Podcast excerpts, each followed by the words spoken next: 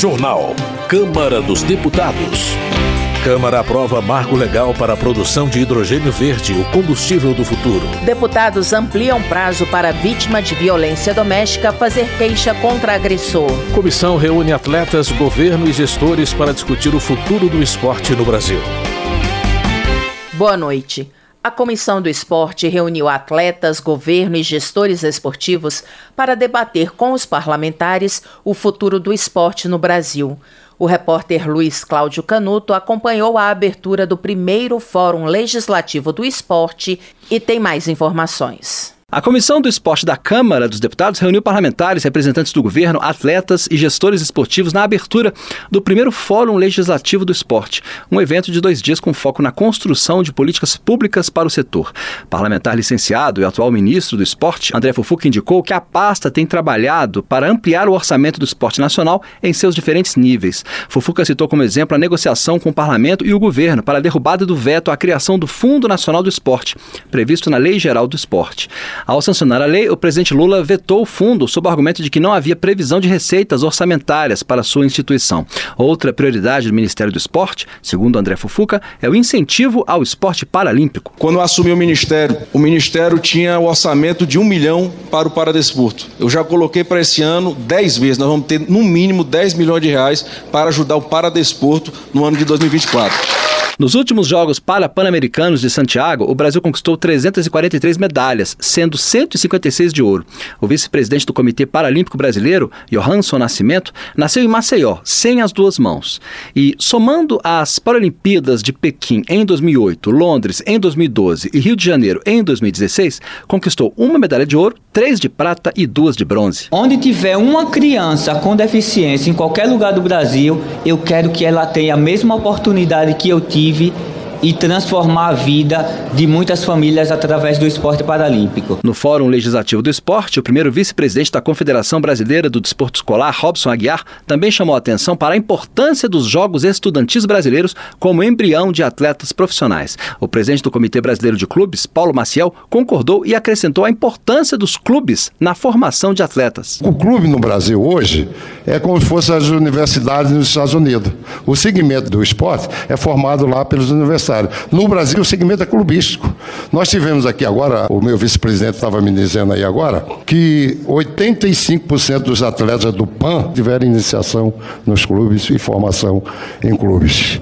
Então isso me orgulha muito. O vice-presidente do Comitê Olímpico do Brasil, Marco Antônio Laporta, acredita em boas surpresas nas Olimpíadas de Paris no ano que vem, dada mudanças que ocorreram no COB ao longo dos anos e no foco de atuação do Ministério do Esporte.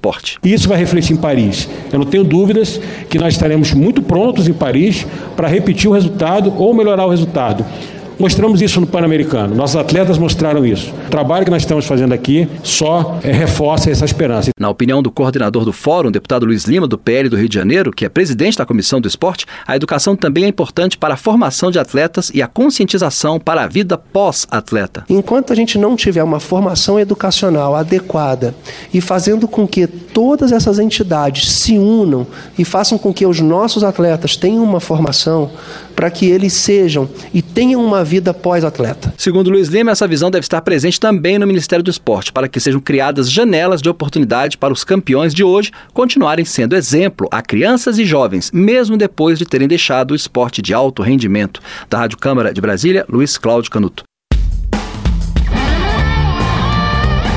Esporte. Augusto Coutinho, do Republicanos de Pernambuco, elogia o desempenho dos atletas brasileiros nos Jogos Pan-Americanos de Santiago, conquistando a melhor participação do país no evento. Ao todo, foram 205 medalhas, sendo 66 de ouro, 73 de prata e 66 de bronze. O deputado ressalta que o recorde garantiu ao Brasil o segundo lugar no quadro geral de medalhas, atrás apenas dos Estados Unidos. Economia. Chico Alencar, do Rio de Janeiro, destaca a discussão em torno do projeto da Lei Orçamentária de 2024. Ele ressalta que o PSOL apresentou emendas relacionadas ao enfrentamento da violência contra a mulher, à proteção ambiental e à valorização dos povos indígenas. O deputado pede que o governo federal não imponha limites no orçamento a fim de evitar futuros bloqueios de verbas. Desenvolvimento Regional. Alfredinho do PT volta a criticar a Enel, empresa responsável pela concessão do serviço de energia em São Paulo, alegando que a cidade enfrenta frequentes apagões, mesmo em condições climáticas normais, devido a falhas de manutenção. No entendimento do parlamentar, a ANEEL, Agência Reguladora de Energia Elétrica, não pode permitir que a empresa fique impune depois de gerar tanto transtorno à população. Ismael, do PSD, alerta para a grave situação de Santa Catarina devido às enchentes, com 180 municípios em estado de emergência e 11 em estado de calamidade pública. O deputado pede que o governo federal libere 100% do FGTS para as pessoas que moram nas cidades afetadas. O parlamentar também sugere a injeção de recursos na economia dos municípios mais prejudicados para combater o êxodo populacional e a escassez de mão de obra. Para o Tony de Paula, do MDB, o plano de internação involuntária de usuários de drogas apresentado pela Prefeitura do Rio de Janeiro tem um viés mais eleitoreiro do que social. O deputado questiona a viabilidade da medida sem a preparação adequada dos hospitais municipais e sugere que a prefeitura estabeleça parcerias público-privadas para lidar com o problema dos dependentes químicos da cidade. Segundo Duda Ramos, do MDB, desde que o Tribunal Regional Eleitoral cassou o mandato do governador de Roraima, Antônio Denário, há uma busca desenfreada por recursos públicos. O deputado relata que Denário endividou ainda mais o Estado com um empréstimo de 805 milhões de reais. Ele lamenta que, em vez de investir na saúde, já que Boa Vista atende a gestantes numa maternidade improvisada de lona, o governador gastou, sem licitação, 17 milhões de reais na feira agropecuária de Roraima. Agricultura. Afonso Ram, do PP Gaúcho, está preocupado com o tratamento dado pelo governo federal ao agronegócio e pede que o executivo dê mais atenção ao setor que abrange desde a agricultura familiar até o grande produtor rural. O congressista ainda destaca a relevância da preservação ambiental nas propriedades rurais, ressaltando que um terço das áreas de matas nativas e de campos preservados está dentro dessas propriedades. Lúcio Moschini, do MDB de Rondônia, critica decreto do governo federal que muda regras para a destinação de terras no país. Segundo o parlamentar, a medida impõe restrições à regularização fundiária, especialmente na região norte, atrapalhando os produtores rurais do país. O deputado pede que o Ministério do Desenvolvimento Agrário e o INCRA tomem providências para reverter a situação. Segurança Pública. General Girão do PL teme o retorno da violência ao Rio Grande do Norte. Ele cita entrevista do juiz de execuções penais Henrique Baltazar, que revelou a intenção de facções criminosas rivais entrarem em conflito novamente. O parlamentar informa ter solicitado a intervenção do Ministério da Justiça para evitar a repetição das cenas de terror ocorridas no estado no começo do ano. Gisela Simona, de Mato Grosso, elogia a iniciativa do Partido União Brasil de criar o Defesa Lilás, um programa permanente que visa eliminar a violência contra a mulher. Ela explica que o programa está sendo lançado em todo o Brasil para que os mais de 6.500 mandatários do União Brasil sugiram políticas públicas eficazes que possam solucionar o problema. Os deputados aprovaram o projeto que dá maior prazo para a vítima de violência doméstica fazer queixa contra o agressor. A repórter Paula Moraes acompanhou a votação. A Comissão de Constituição e Justiça da Câmara aprovou uma proposta que aumenta de seis meses para um ano o prazo para a vítima de violência doméstica fazer representação contra o agressor.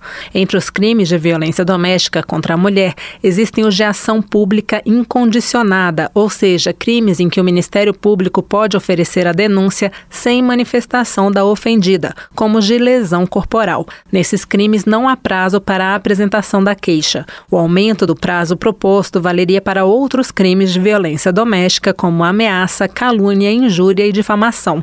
A relatora, deputada delegada Catarina, do PSD de Sergipe, disse que a violência é um dos fatores de uma discriminação sistemática contra as mulheres. A violência perpetrada contra a mulher configura-se como uma das mais repugnantes, gravosas e recorrentes modalidades de violação dos direitos humanos em âmbito nacional e internacional. Tal forma de agressão culmina na imposição de lesões físicas, psicológicas, sexuais, patrimoniais e morais à vítima, ao mesmo tempo em que perpetua a lamentável disparidade de gênero que aflige a nossa sociedade, ensejando a marginalização e a sistemática discriminação das mulheres. A proposta que aumenta de seis meses para um ano o prazo para a vítima de violência doméstica fazer representação contra o agressor já pode seguir ao Senado, a menos que haja recurso para votação antes pelo plenário da Câmara. Da Rádio Câmara de Brasília, Paula Moraes.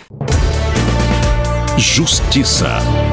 A indicação do ministro da Justiça e Segurança Pública, Flávio Dino, para uma vaga no Supremo Tribunal Federal ainda repercute na Câmara. Maurício Marcon, do Podemos do Rio Grande do Sul, critica a postura de alguns políticos que se silenciam diante da indicação de um ministro declaradamente comunista para o STF.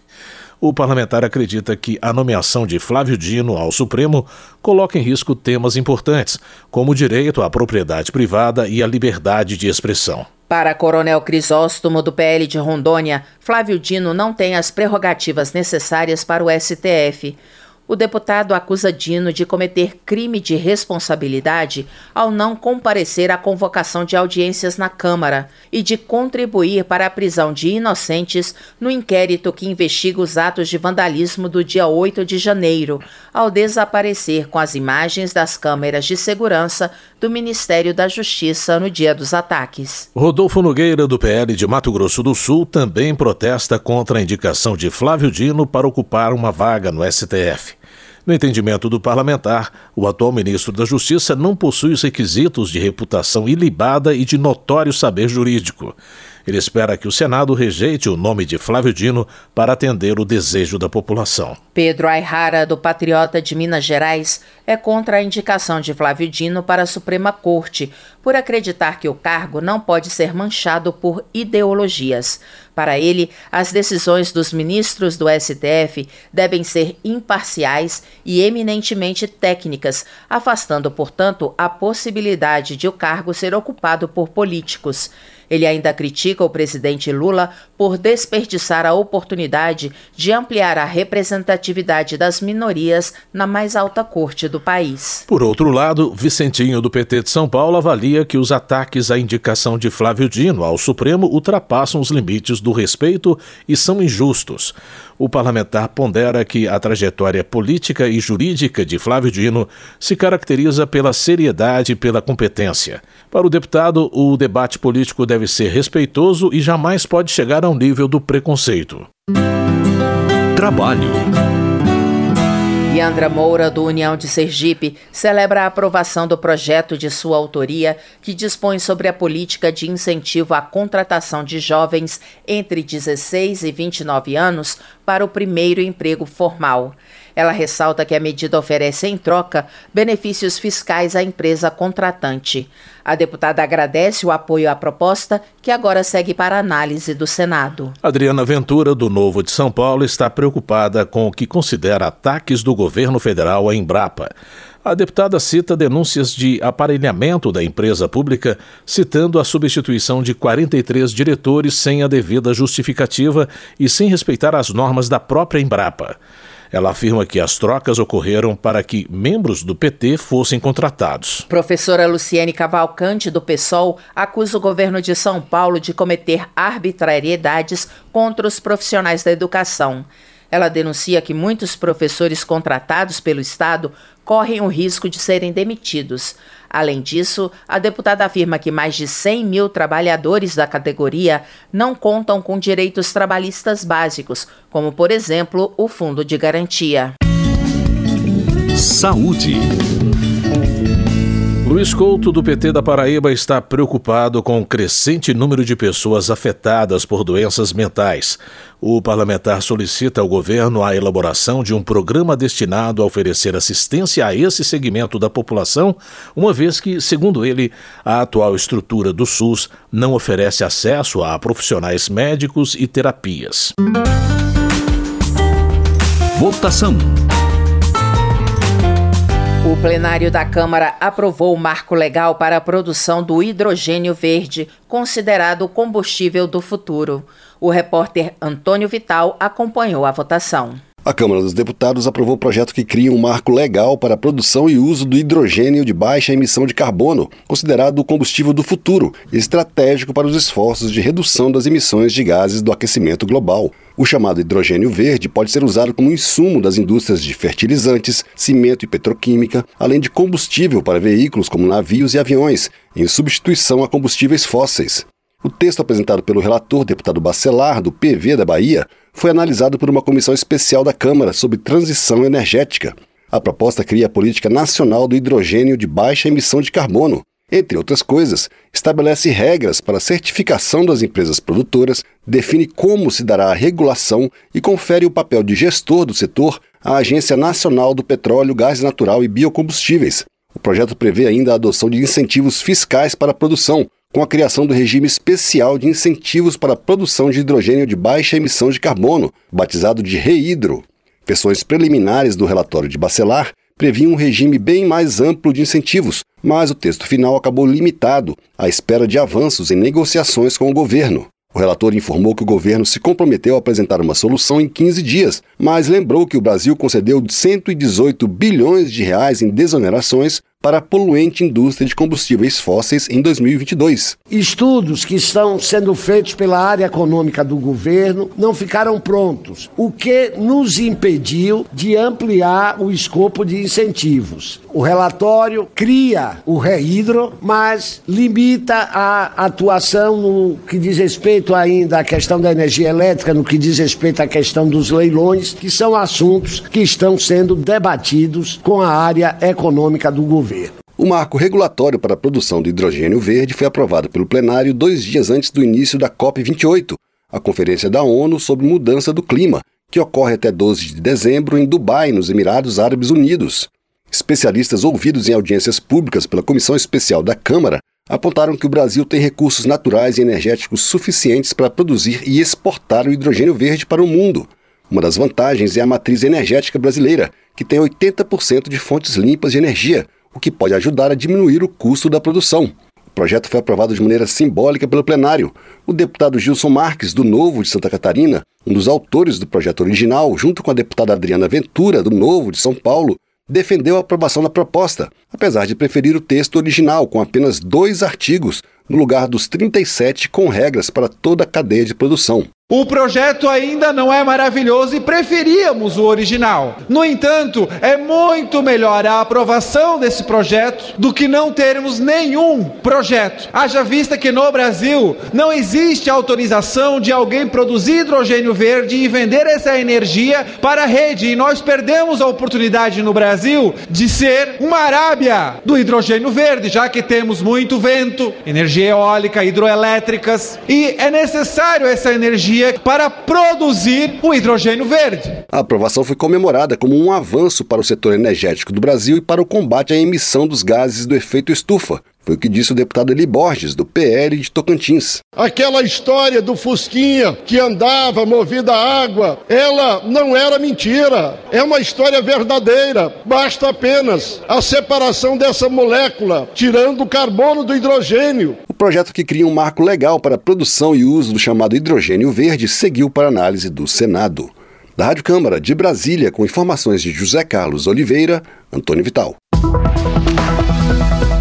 Merlong Solano, do PT, afirma que a União Europeia assumiu o compromisso de investir 2 bilhões de euros na produção de hidrogênio verde no Piauí.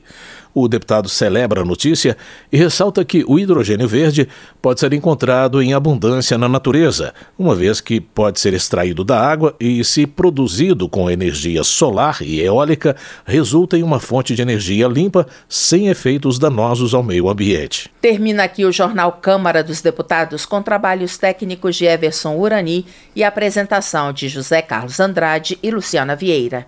Uma boa noite para você. Uma ótima noite. A Voz do Brasil retorna amanhã. Você ouviu A Voz do Brasil. Boa noite.